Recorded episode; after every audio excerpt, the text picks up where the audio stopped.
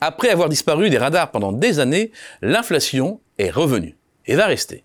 1. Parce qu'il ne faut pas surestimer le potentiel déflationniste de l'énergie et de l'alimentaire. Et 2. Si les foyers déclencheurs de la hausse des prix ont vocation à s'apaiser cette année, cela ne signifie pas pour autant que l'inflation suivra le même chemin, car en se prolongeant, elle a enclenché de nouvelles boucles qui l'auto-alimentent. Que ce soit pour le pétrole ou pour le gaz naturel, les cours en euros depuis le début de l'année se situent nettement en dessous de ceux de 2022 et ont donc désormais un impact déflationniste. Si le diagnostic global semble clair, reste à l'affiner. Côté hors noir, le potentiel de baisse va vite se heurter à la remontée de la consommation à la suite du retour à la normale du trafic aérien mondial et du redressement chinois. La production suit sans trop de difficultés, mais il n'y a pas de surabondance, ce qui ne laisse pas entrevoir une spirale baissière des cours. Idem pour le gaz naturel, avec en plus à prendre en compte que le remplissage des stocks à rabord par du gaz russe, comme à l'été 2022 pour préparer l'hiver, n'est plus possible, et que les circonstances particulières, faible demande d'énergie dans le monde avec la décélération de la croissance, douceur de l'hiver en Europe, sont par définition non reproductibles.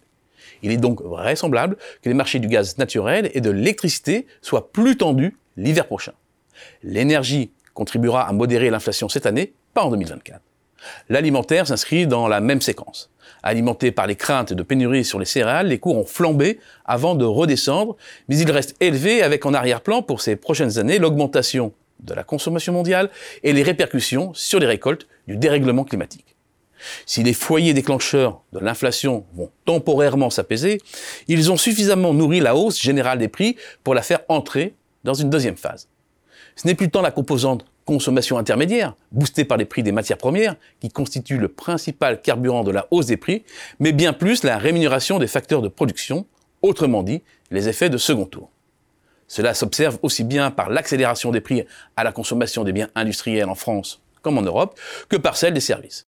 C'est un double marqueur, celui de la diffusion du choc énergétique et alimentaire à l'ensemble du système productif, mais également du déplacement des déterminants de l'inflation venus d'abord de l'extérieur, vers des composants plus internes. Des salaires notamment. En hausse de 4% dans le privé en France, ils ont connu une hausse record en 2022, ne serait-ce que parce qu'une partie des rémunérations est mécaniquement indexée sur l'inflation. C'est le cas notamment des salaires proches du SMIC. À cela s'ajoutent les revendications plus générales des salariés dans un contexte de hausse des prix rapide. Des revendications en partie satisfaites car une autre variable est aussi entrée en ligne de compte pour faire pression sur les salaires les tensions sur le marché du travail.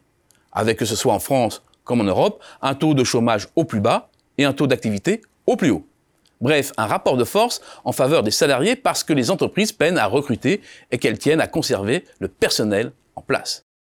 Cette rareté de la main-d'œuvre est devenue un phénomène structurel dans les pays occidentaux et va se renforcer. L'inflexion date de 2010, avec la baisse de la part de la population en âge de travail, qui ne fait que commencer.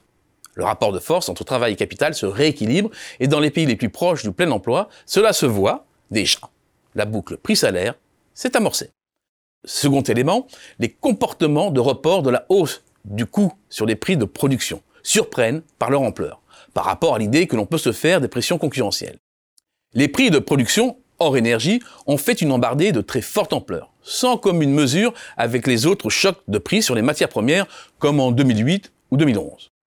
Nos structures de marché ont évolué, avec une concentration qui ne cesse de s'accroître.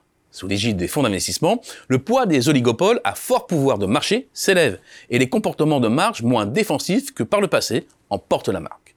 En France, entre le début et la fin 2022, le taux de marge a gagné 0,7 points alors que l'inflation passait sur la même période de 3,7 à 6,1%. Signe qu'une seconde boucle, prix-profit, s'est également mise en place. Avec ce bémol, elle se concentre sur une poignée de secteurs. Le choc déclencheur de l'inflation va temporairement se résorber. Mais les boucles de transmission par les marges et par les salaires sont déjà enclenchées. Dans ces conditions, miser sur une autocorrection spontanée devient une hypothèse de moins en moins solide. Et l'espoir d'une normalisation rapide de l'inflation vers la cible des 2% s'éloigne.